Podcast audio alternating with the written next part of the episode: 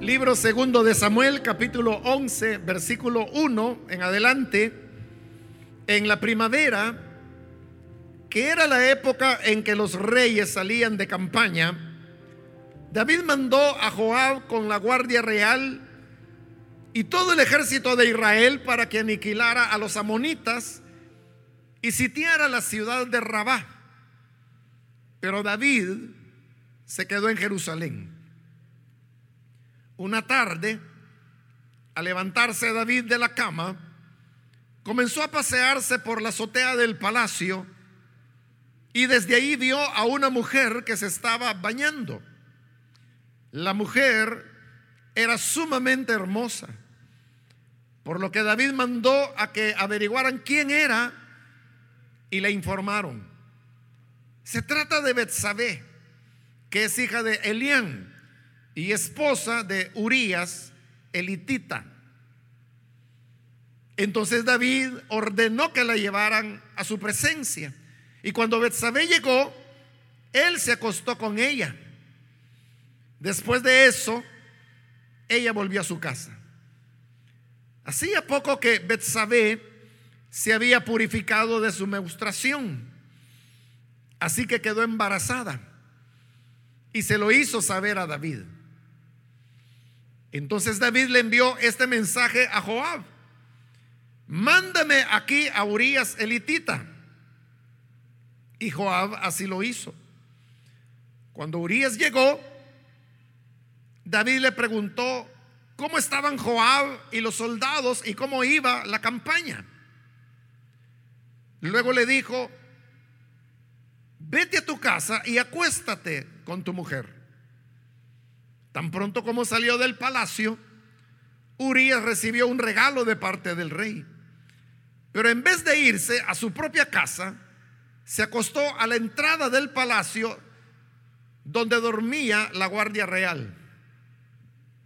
David se enteró de que Urias no había ido a su casa. Así que le preguntó, has hecho un viaje largo, ¿por qué no fuiste a tu casa?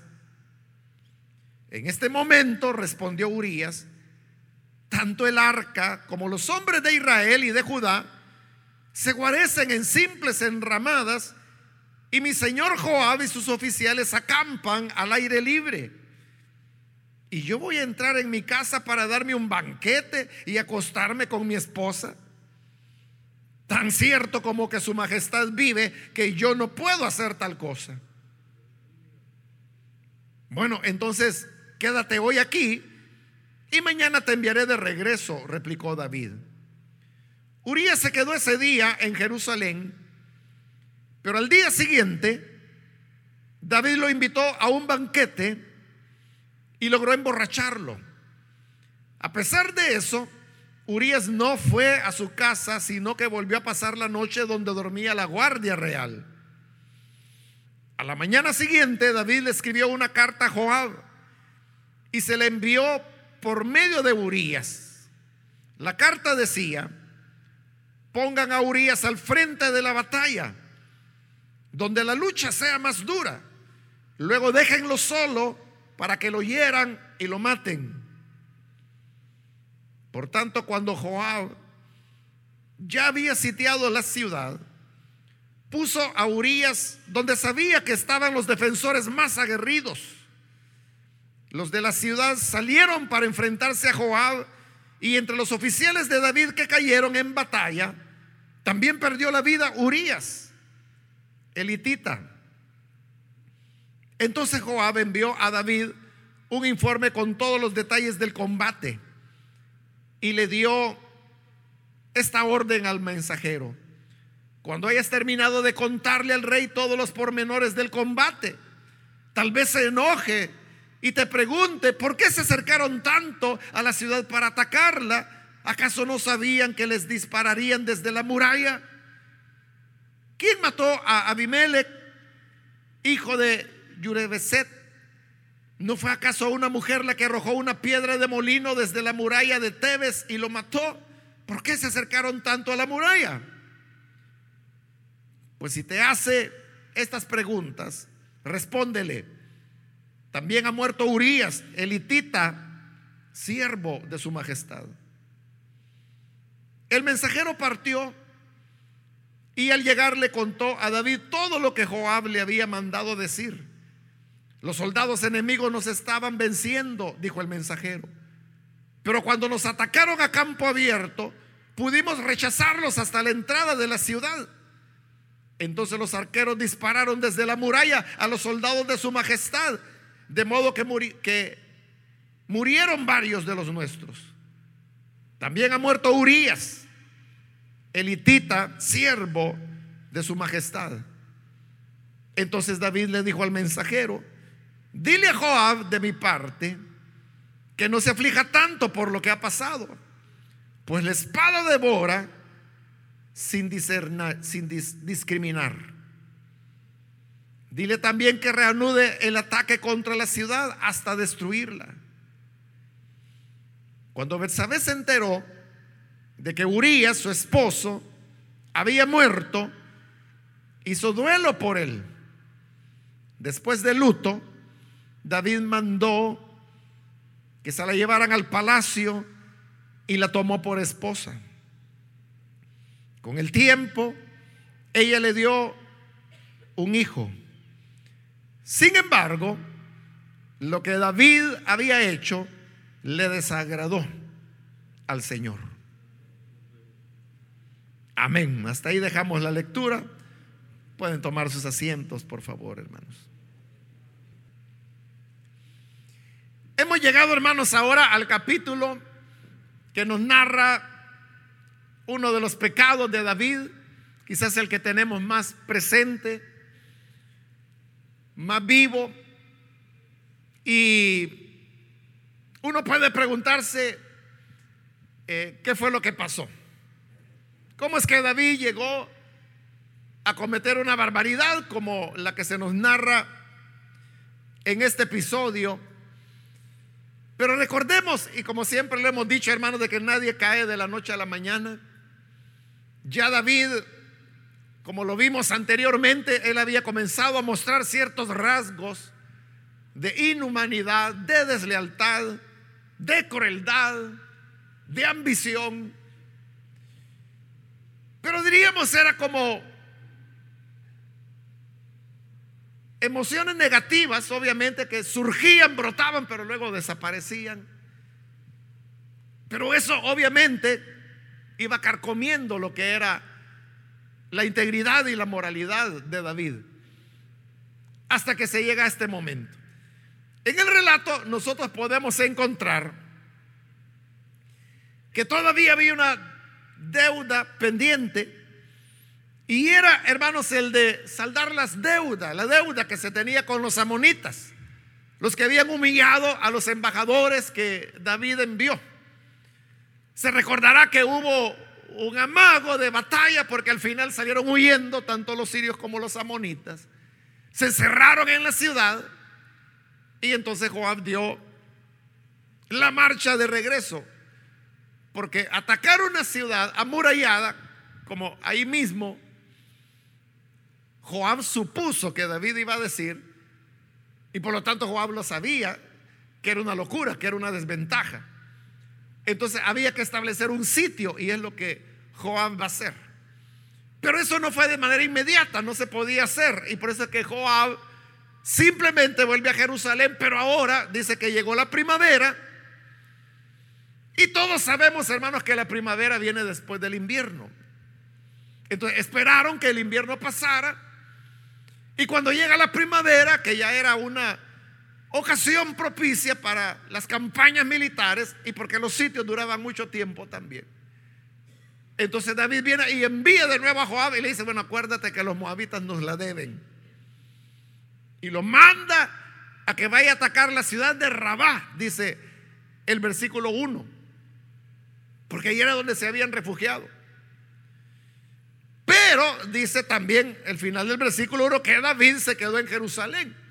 Es decir, él está enviando al ejército, está enviando al general, a Joab, pero él se queda.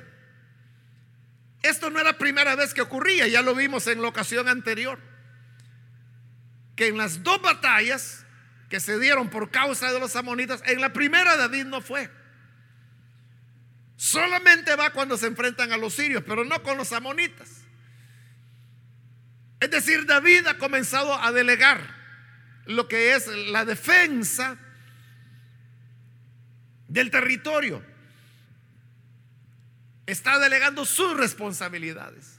Aquello para lo cual el Señor lo había llamado, porque Él le dijo, yo te saqué de detrás de las ovejas para ponerte sobre mi pueblo, para que tú lo gobiernes. Pero gobernarlo no solamente significaba mandar sobre ellos, significaba también protegerlo, defenderlo. Lo que David había hecho toda su vida, desde el primer enfrentamiento contra Goliat hasta hoy, que esta sería la segunda batalla a la cual no va. Entonces, a lo que ya habíamos mencionado, tenemos que sumar también el hecho de que David estaba alejándose de lo que eran sus responsabilidades.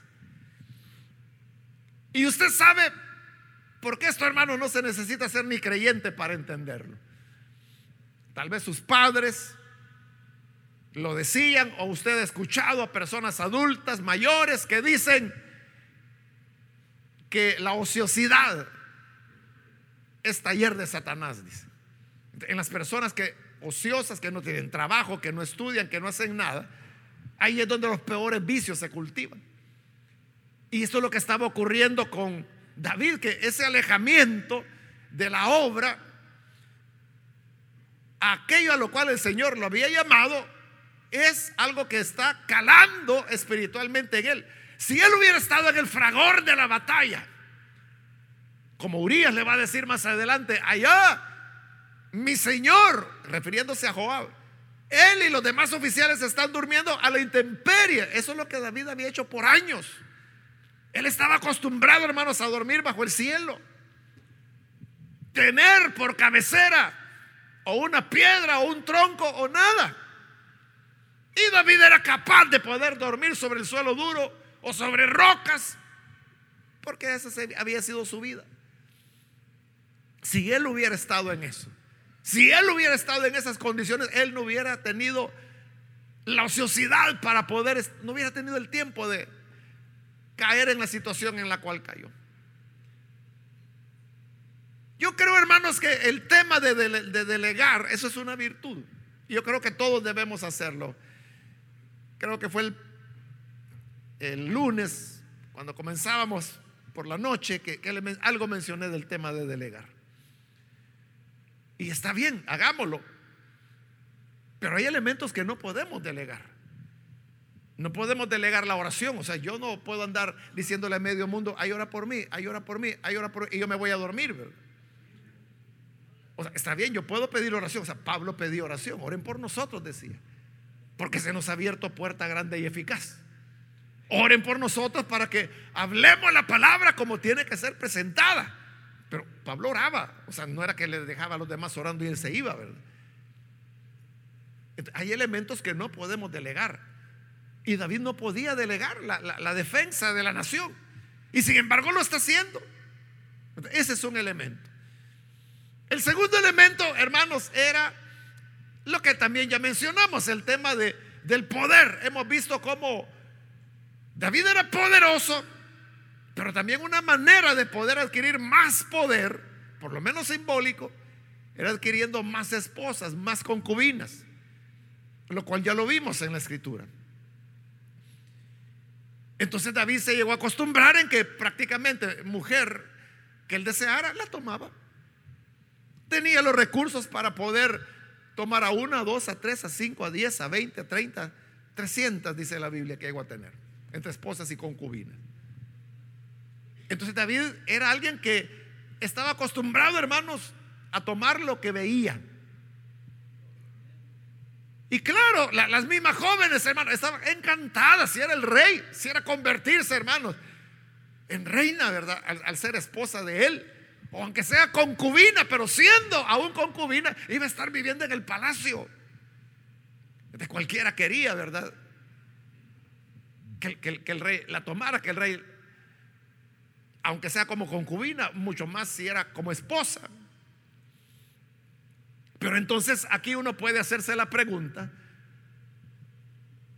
Y yo lo, dije, ¿verdad? Eh, cuando pasamos ahí, cuando David está adquiriendo concubinas y esposas, que la Biblia no da ningún criterio ético de eso. O sea, no dice eso estuvo malo, eso estuvo bien. No dice que desagradó al Señor como aquí sí lo dice. Uno puede preguntarse, bueno, ¿y por qué Dios no se desagradó de David cuando tomó las primeros cinco esposas? Y luego las concubinas y luego más esposas. Y aquí por una le desagradó a Dios. O sea, ¿cuál es la diferencia? La diferencia es que Betsabé estaba casada. En el caso de todas las demás eran jóvenes solteras o viudas, como era el caso de Abigail. Se casó con ella cuando ella enviudó. Pero todas las demás eran solteras. ¿Y cuál es la diferencia entre que tome una mujer soltera o que tome una mujer casada? La diferencia, hermanos, era que el adulterio era considerado un pecado grave, era un pecado de muerte, era una de las pocas causales que la ley de Moisés daba para aplicar la pena de muerte. Aquel decía que cometa adulterio, tanto él como ella, dice, morirán apedreados. Era pena de muerte. ¿Y por qué había tal severidad de parte de la ley? Porque, hermanos, era la propiedad. Lo que se estaba tocando era el tema de la propiedad. No el hecho de que, en este caso, por ejemplo, que Betsabé pertenecía a Urias. No solo en ese sentido, sino que estoy hablando de toda la propiedad, tierras, casas, ganado, todo todo lo que era propiedad pasaba por la descendencia. Era una descendencia que pasaba de padres a hijos. Era por la línea del padre y los varones, de padres a hijos, iban heredando la propiedad. Pero un hombre no puede tener hijos. Tenía que estar casado, tenía que tener una mujer a la cual embarazar para que ahí nacieran hijos, hijas. Pero como he dicho, la herencia era solo de los varones. El problema era que si esa mujer cometía adulterio o venía un hombre, que es el caso de David, que toma a una mujer casada, se podía producir un embarazo. ¿Qué es lo que ocurrió aquí? Y entonces iban a nacer un hijo que no era del esposo, sino que era, por ejemplo aquí, este que van a nacer, que como murió bebé no, no tiene nombre, ¿verdad? Pero no era hijo de Urias. Si era hijo de la esposa de Urias, pero no era hijo de él, lo había engendrado David. Era un hijo de David, pero supongamos que los planes le hubieran salido bien a David. Que él hubiera logrado que cuando Urias llegó para supuestamente dar un reporte de guerra y que David le dijo, bueno, ahora, como has caminado mucho, ve a tu casa, come, descansa, acuéstate con tu mujer. Supongamos que Urias lo hubiera hecho y se hubiera acostado con ella. la idea era que todos dijeran el embarazo es de Urias, pero no era de él. Tanto David como Betsabé sabían que ese hijo que iban a nacer era de David. Pero claro, por encubrir las apariencias, y por evitar la pena de muerte, porque había sido un adulterio, no iban a decir nada. Entonces, quien iba a heredar la propiedad de Urias era, por decirlo así, un bastardo, un, hijo ajeno, que no era de él. Y uno podría decir, pero, pero ¿qué importa? ¿Qué importa? Porque Urias lo iba a reconocer como hijo. Lo iba a crear como hijo. La gente iba a decir, ay, ¿cómo se parece al rey el niño? Y más orgulloso se iba a sentir quizás Urias, ¿verdad? Betsabé se iba a poner mero avergonzada, pero Urias quizás orgulloso de que eh, su majestad o el niño se parecía a su majestad. Entonces uno podría decir, pero lo iba a amar como hijo y no iba a tener nada en contra de que heredara lo de él. Lo que pasa es que ahí nosotros estamos pensando con una mentalidad del siglo XXI y del mundo occidental. Pero para ellos eso no podía ser, hermano. O sea, la, la identidad entre propiedad y sangre era tal que, que era una cuestión sagrada. Y era tan sagrada que por eso, hermanos, es que David podría tener 300 si quería, pero que no tuvieran ningún compromiso con nadie, porque no estaba tocando la propiedad de nadie. No en el sentido de que le quitaba la mujer a otro, no solo eso, ese es un aspecto, sino que no estaba tocando la propiedad, el patrimonio de ninguna otra persona, pero en el adulterio sí. Por eso es que en la palabra de Dios, hermano, es inexcusable. Inexcusable, no, no se podía perdonar una situación como esa. Pero estamos hablando de que David se había acostumbrado a tener lo que quería. O sea, David era algo así como un depredador, ¿verdad? De mujeres. O sea, veía una, llévenmela, ¿verdad? Veía otra, llévenmela, ¿verdad? Vean esa, llévenmela. Algo así como Gaddafi, ¿verdad? Allá en Libia. No sé si ha leído algo acerca de, Gaddafi, o sea, pero Gaddafi salía por las calles, ¿verdad? A veces iba hasta las escuelas y, ponían en fila todas las niñas y él simplemente iba pasando y a la niña que le tocaba la cabeza, sus soldados ya sabían. Y seguía caminando y veía a otra niña, le tocaba la cabeza, a esas que le tocaba la cabeza, al palacio. Se la llevaban. Claro, era un hombre que quien le decía nada, ¿verdad? algo así era David. O sea, lo que quería lo tomaba. Entonces, ¿qué pasa?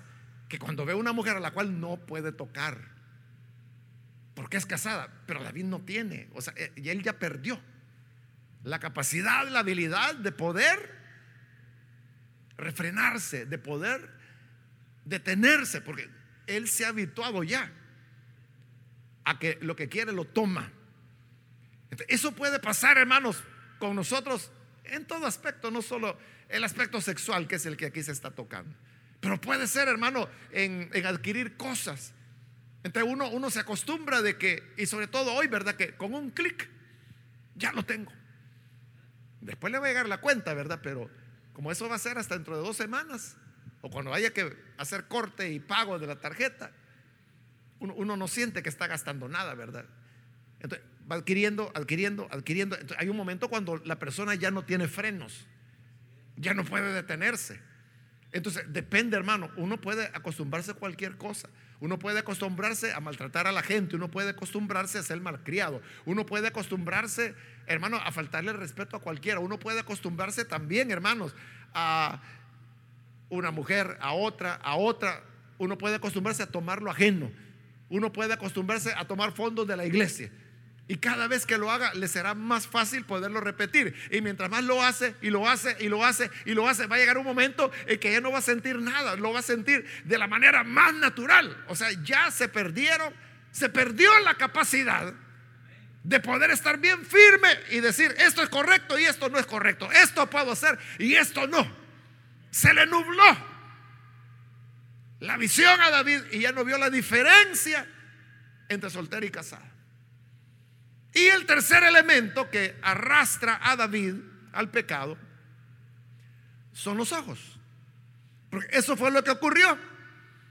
Dice que subió a la azotea y recuerde, él ha construido su palacio en la colina, arriba.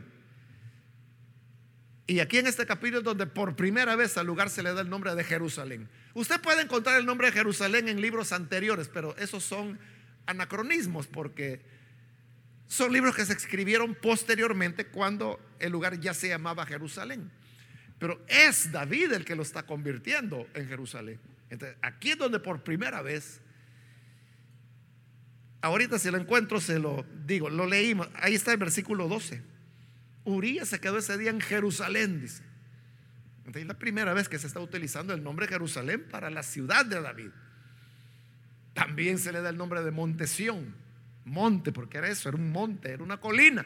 Entonces, como estaba en alto y está en azotea, estaba más alto David. Desde ahí él podía ver hacia abajo el resto de, de la ciudad, las otras casitas que habían ahí. Y claro, los que vivían alrededor del palacio eran oficiales, como Urias. Porque Urias era un oficial del ejército de David, era uno de los 30 valientes. Y andando por la azotea, descubre que allá en una casa ve una mujer hermosa que se está bañando, o sea, para colmo, ¿verdad? Se está bañando, la mujer estaba desnuda. Y como lo dice acá, el versículo, la parte final del versículo 2, la mujer era sumamente hermosa. Eso es lo que David ve. Entonces, son los ojos lo que lo están atrayendo.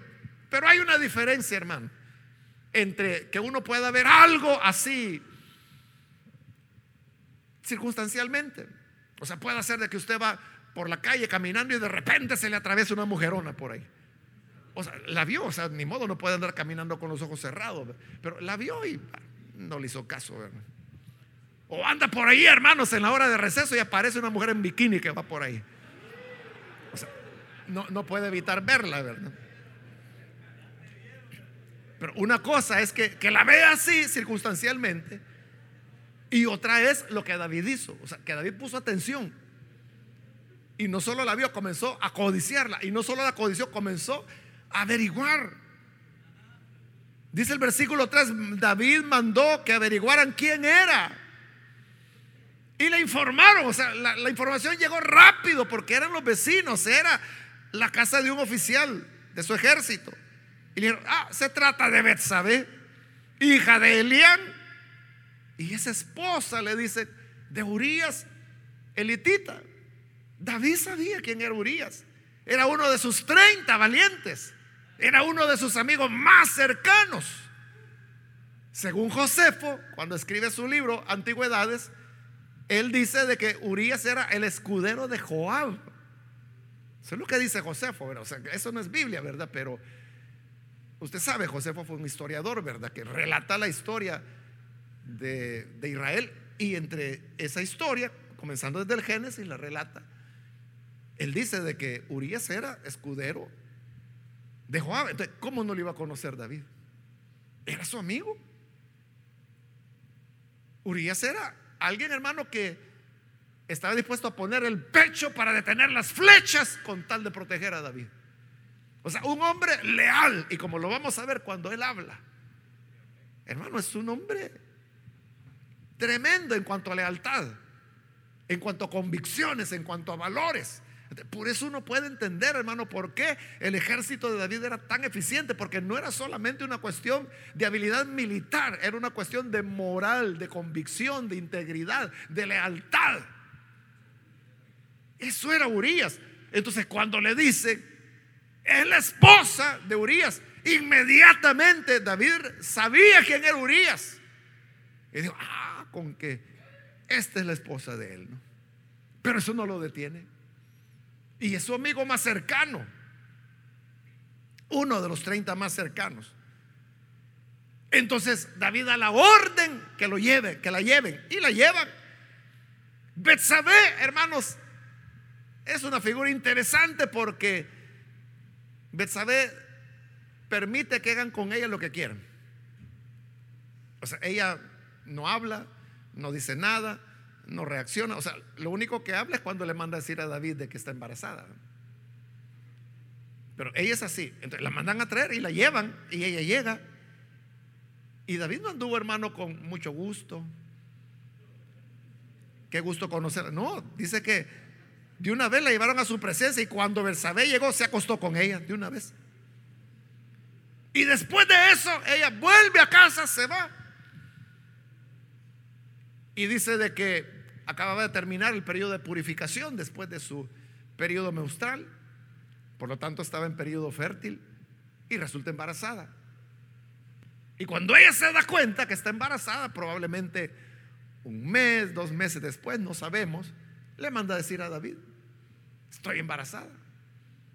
Y David sabía que Urias estaba en el campo de batalla, porque era un sitio, y los sitios a veces podían durar años. El sitio de Jerusalén duró siete años, cuando Nabucodonosor. Entonces, todo el mundo sabía que Urias no estaba en casa, que andaba peleando. Entonces David dice, ¿qué voy a hacer? Y ahí, hermanos, es cuando eh, el pecado nos seduce de tal manera, o sea, el pecado es así, ¿verdad? Es engañoso. En el momento de la tentación, en el momento de la presión, hermano, uno no anda pensando nada. Uno no anda pensando consecuencias. Tantos hermanos que estoy seguro que usted ha tenido casos así, que se involucraron con, en una relación inadecuada y luego vienen y dicen, hermano, ¿y qué voy a hacer si mi esposa se entera? ¿Qué voy a hacer? ¿Qué cara voy a tener delante de mis hijos si mis hijos se enteran de lo que ha pasado? Es que esas son las cosas que uno no piensa. Esas son las cosas que David no pensó cuando vio a la muchachona. O sea, lo que vio de que era sumamente hermosa. Y se dejó llevar. Porque él, él ya no tenía frenos, él ya estaba acostumbrado que lo que veía lo tomaba. O sea, hizo con ella lo que hacía con cualquier soltera. Pero cualquier otra soltera hubiera estado encantada porque dice, bueno, el rey me ama, el rey ha puesto su mirada en mí, entonces voy a ser por lo menos concubina y si a lo mejor esposa, se sacaban la lotería. Así lo vio David. como no tenía freno, él, ya no podía contenerse. el momento, hermanos, para contenerse, como siempre lo he dicho, no es cuando uno ya está en medio de la situación, de la tentación. El momento de contenerse está mucho antes está hoy, que es cuando uno toma la decisión y la convicción de decir, yo no le voy a fallar al Señor. No lo a Si es una decisión que usted ha tomado de antemano, cuando se presenta la tentación, usted ya tiene una decisión tomada. Pero si no la ha tomado, este va a, pensar, va a empezar a jugar. Y va, a decir, bueno, y, si le doy la mano, pues no, no, no pasa nada, ¿verdad? Y, si la, abrazo así de ladito, ¿verdad? Yo creo que, en eso no es pecado, no, hay problema, ¿verdad? Y luego, y, si ya la abrazo más fuerte, y si la acaricio, y, ahí, y, ahí va.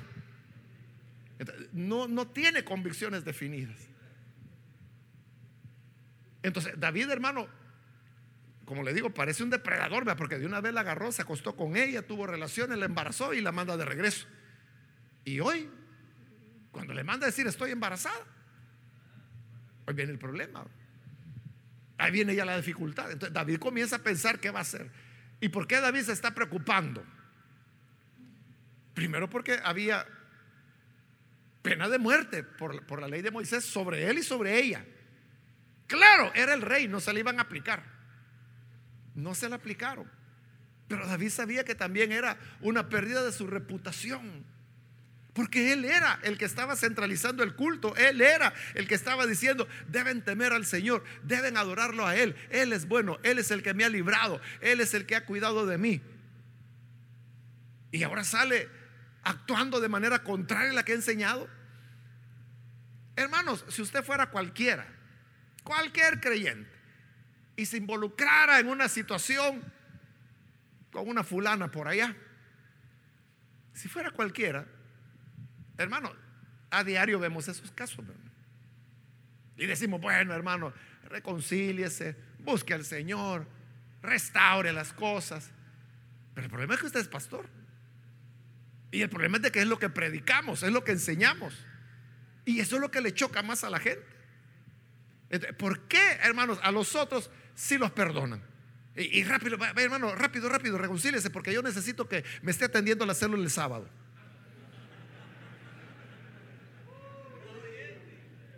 Pero si es un pastor, entonces uno dice, hombre, y entonces este no ha nacido de nuevo. Entonces quizás ni creyente es. Este hay que ponerle una disciplina de unos 10 años. Eh, pero ¿por qué pensamos así? Es por la contradicción. De que uno está diciendo una cosa, está viviendo otra. Yo recuerdo, hermanos, era muy joven, una adolescente hija de un pastor y su, papá había pecado. Y entonces ella me decía, llorando, ¿verdad? O sea, pero me decía, yo lo que no entiendo, me dice, ¿cómo lo que mi papá me enseñó desde que yo nací, me dice, porque yo nací, ella había nacido en la iglesia. ¿Cómo es que él, lo está haciendo lo contrario ahora? Muy doloroso para ella. Y eso es lo que pasaba con David, cómo manejar eso. Entonces, él se pone a pensar, siempre hermanos, el que se humilla, Dios lo exalta. Siempre David tuvo la opción de decir, bueno, aquí me dejé ir como toro. tengo que reflexionar. Probablemente llamar a Natán y decirle, mira, tú que eres profeta del Señor, he pecado, pasó esto y esto. ¿Qué hago? Oriéntame, ayúdame. Pero no, en lugar de eso, él comienza a pensar en su astucia, ¿verdad? Tiene poder. Y como tiene poder, él cree que puede hacer cualquier cosa. Y entonces dice, ya tengo la idea. Voy a mandar a llamar a Urias. Y era el rey, podía mandarlo a llamar. Muy escudero podía ser de Joab, pero él era el rey. Y lo manda a llamar y, Urias obedientemente, porque él era muy leal a David. Como le digo, Urias hubiera dado la vida por David. Y no sabía que le estaba quitando a la mujer. Entonces viene y le dice, Urias, repórtate, dime, ¿cómo va la batalla? ¿Cómo vaya el sitio de Rabá? Y Urias, hermano, como no su majestad, y comienza a darle el reporte, estamos así, estamos así, el sitio marcha de esta manera, ah, qué bueno, le dice entonces, ay, le da saludos allá a los soldados, anímalos que, que vayan a la batalla, y ahora como has tenido un viaje largo, ve a tu casa, lávate los pies, descansa, duerme con tu mujer. Y Urias, gracias su majestad, le dice, entonces mañana vuelvo al frente, sí, sí, pero ve, donde tu mujer. Y Urias va a salir y cuando va saliendo del palacio, dice que el rey le envió un regalo. ¿Qué le habrá enviado, hermano? A saber, quizás comida, vino, a saber. Pero la cuestión era para que él se relajara todavía más. Pero entonces Urias no va a su casa, sino que se queda a dormir ahí donde estaba la guardia. A los que le tocaba turno esa noche de cuidar al rey, ahí se quedó durmiendo con ellos. Y al día siguiente David se da cuenta que él no ha ido a su casa, entonces lo vuelve a mandar a llamar. Y le pregunta, ¿por qué no fuiste a tu casa? Entonces viene él y le responde. Y aquí está lo tremendo de Urias. Le dice, en este momento, le dice Urias, tanto el arca como los hombres de Israel y de Judá se guarecen en simples enramadas. Fíjese, Urias tenía presente el arca del Señor. Ahí estaba al lado del palacio. Y viene Urias y ve que el arca está bajo un toldo. Y él dice, bueno, el arca del Señor está ahí, bajo un toldo. Los oficiales del rey están allá bajo enramadas. Mi señor Joab y sus oficiales están acampando al aire libre. Y yo voy a entrar en mi casa para darme un banquete, para acostarme con mi mujer tan cierto como que su majestad vive que no voy a hacer tal cosa. Es una nobleza, hermanos, de Urias. Nobleza que David ya no tiene. Ya David fue así en un tiempo. Pero David se ha ido acomodando, se ha ido relajando. Entonces, hoy Urias, hermano, es un contraste con David. O sea, mientras que David está planeando cómo ocultar su picardía cómo engañar a uno de sus hombres más fieles que exponía la vida por él. Este otro en lo que está pensando es, o sea, no puede ser que el arca de Dios esté ahí y yo voy a estar tranquilo con mi mujer. ¿Cómo va a ser que mi señor Joab haya estado durmiendo al aire libre debajo de un árbol? En el mejor de los casos. Y yo voy a estar comiendo tranquilo y con mi mujer. No, jamás voy a hacer tal cosa. Como vive el rey, que yo no lo voy a hacer. Entonces David le dice, bueno, está bien. David entiende que Urias es como él había sido. Lo comprende.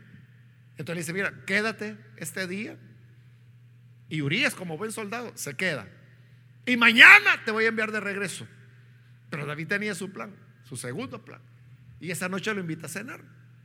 Urias llega. Y entonces David comienza a darle vino. Y le llena la copa y se la bebe. ¿Quieres más? Y le sigue dando vino. Pero está haciéndolo tomar a él. David no.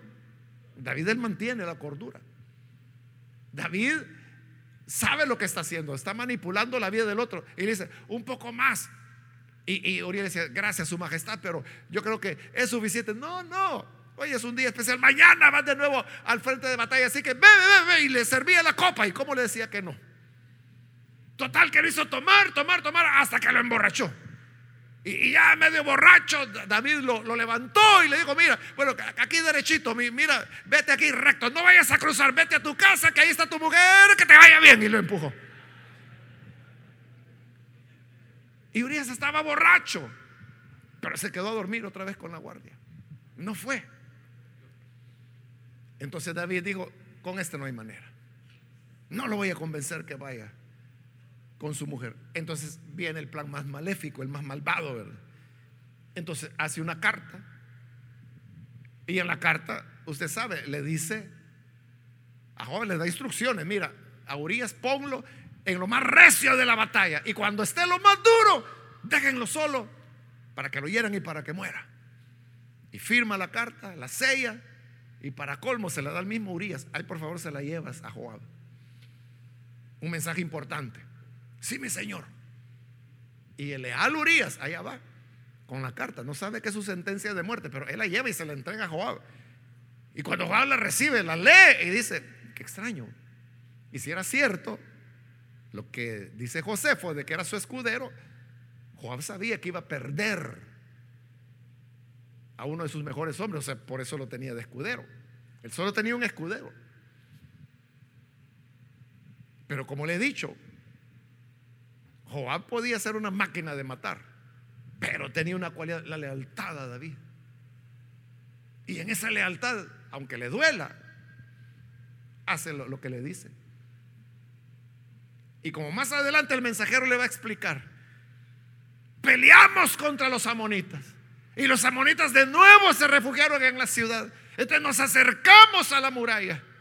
Y al acercarnos a la muralla, Joab vio dónde estaban los defensores amonitas de los más feroces, de los más hábiles.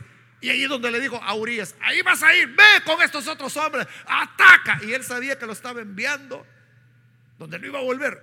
Pero de nuevo, Urias era tan noble. Urias sabía que eso era una trampa. Pero le dijo, si él me envía, es porque así lo quiere el Señor. Vamos a, a pelear. Y puso lo mejor de él. Lo mataron junto con los otros hombres. No solo a Urias, a otros soldados también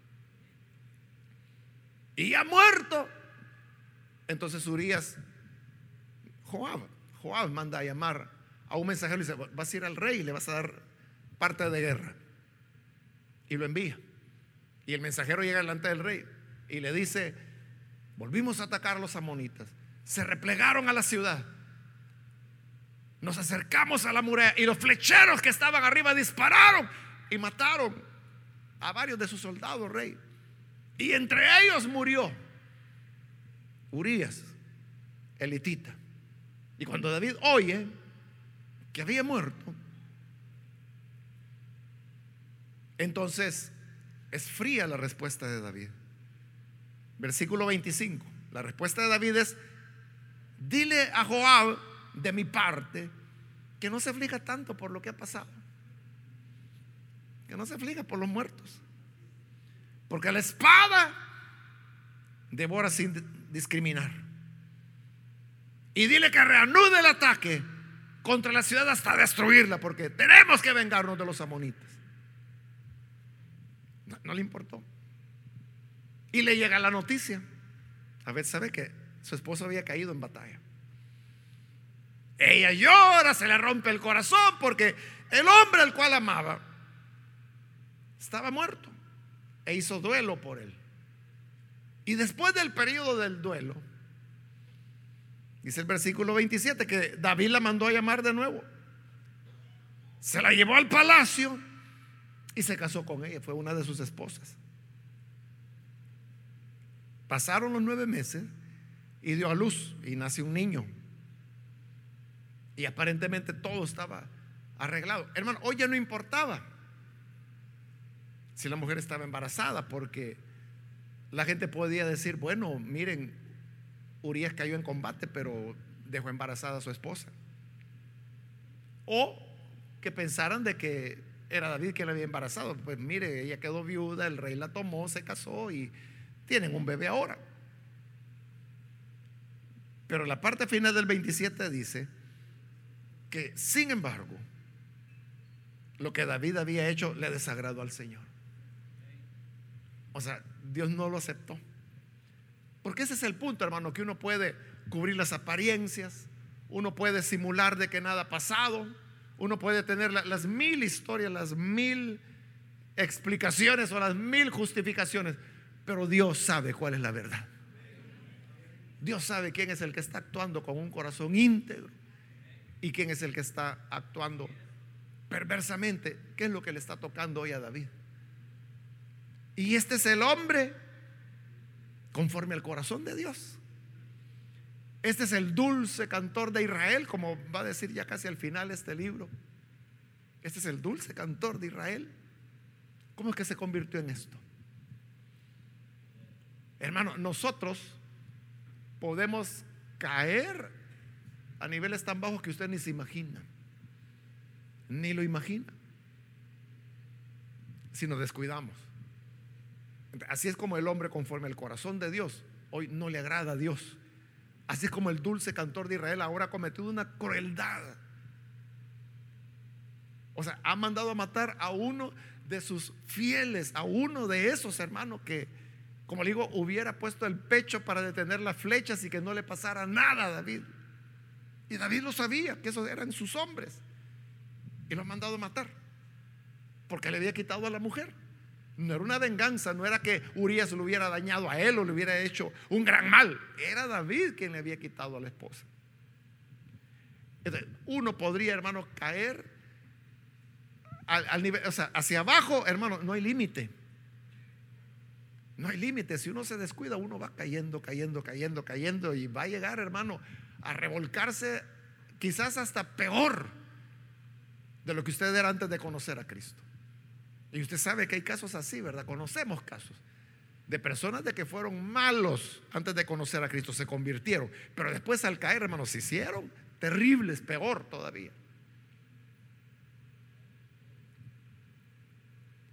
Ahí es donde tenemos que tener cuidado y no descuidar los pequeños detalles. Siempre tenemos que estar examinándonos.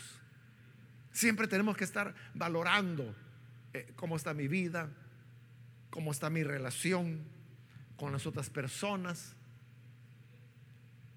Estoy siendo prudente, estoy guardándome o no. Hace años, décadas, hermanos, eh, yo leí algo sobre, sobre Billy Graham, que murió hace relativamente poco, ¿verdad? Y usted sabe que es uno de los famosos del Evangelio, que nunca se le pudo señalar nada. Pero como le digo, hace décadas yo leí de que, como él andaba por todo el mundo, ¿verdad? Y por muchas ciudades predicando, era evangelista. Entonces cuando él llegaba a una ciudad, en el hotel donde se iba a hospedar, primero entraba su equipo. Y revisaban todo el hotel y revisaban la habitación donde él se iba a quedar, donde lo iban a hospedar. Y cuando estaban seguros de que no había nadie en la habitación, que todo estaba bien, ya se quedaban parados afuera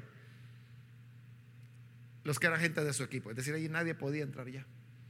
Eso antes de que él llegara, ¿verdad? A veces al aeropuerto, a veces a la ciudad. Y ya cuando él llegaba, él entraba, cerraban la puerta y se quedaban afuera.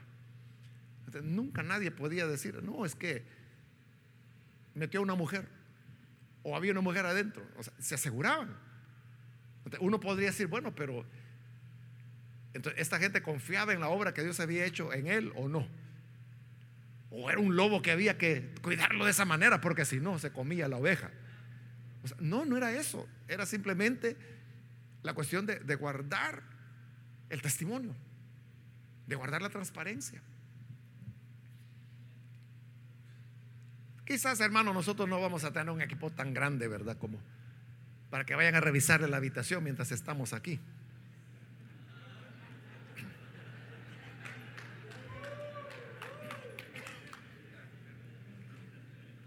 Pero la lección, hermanos, que deja es eh, los cuidados.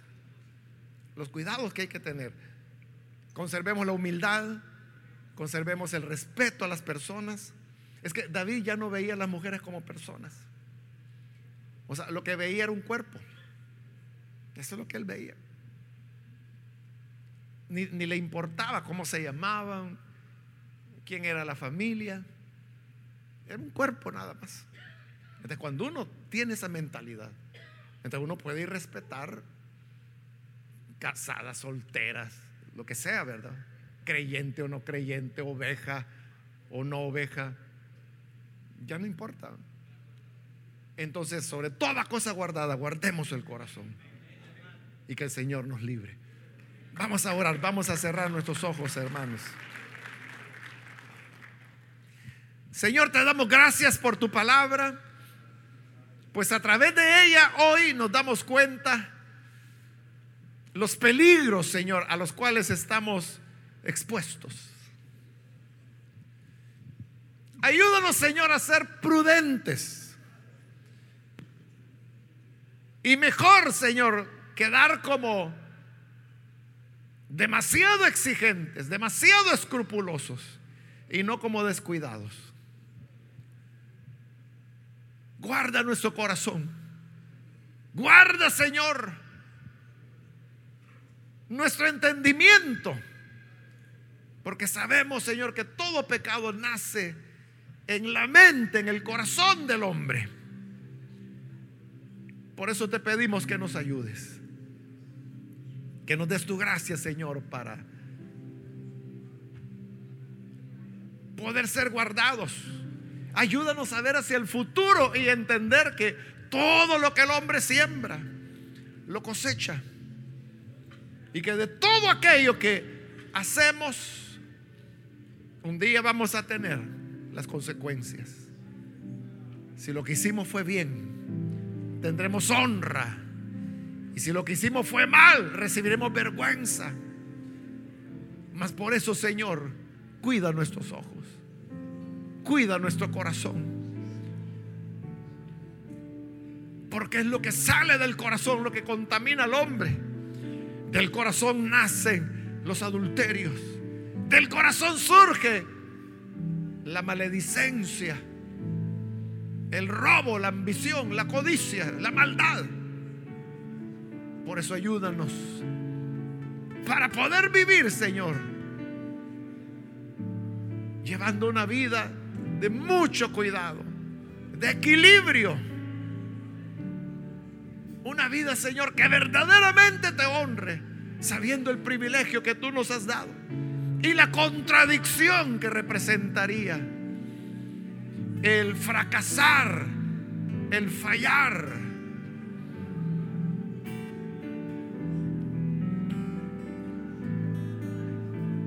Aquellos, Señor, que se sienten tentados Ayúdalos ahora. Auxílialos, Padre. Oye, Dios mío.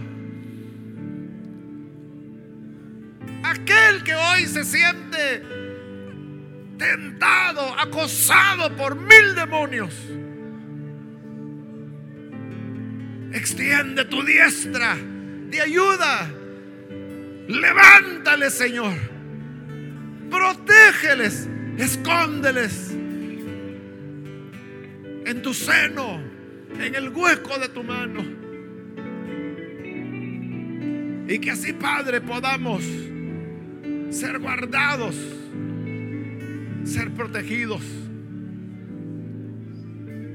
Guarda tu pueblo.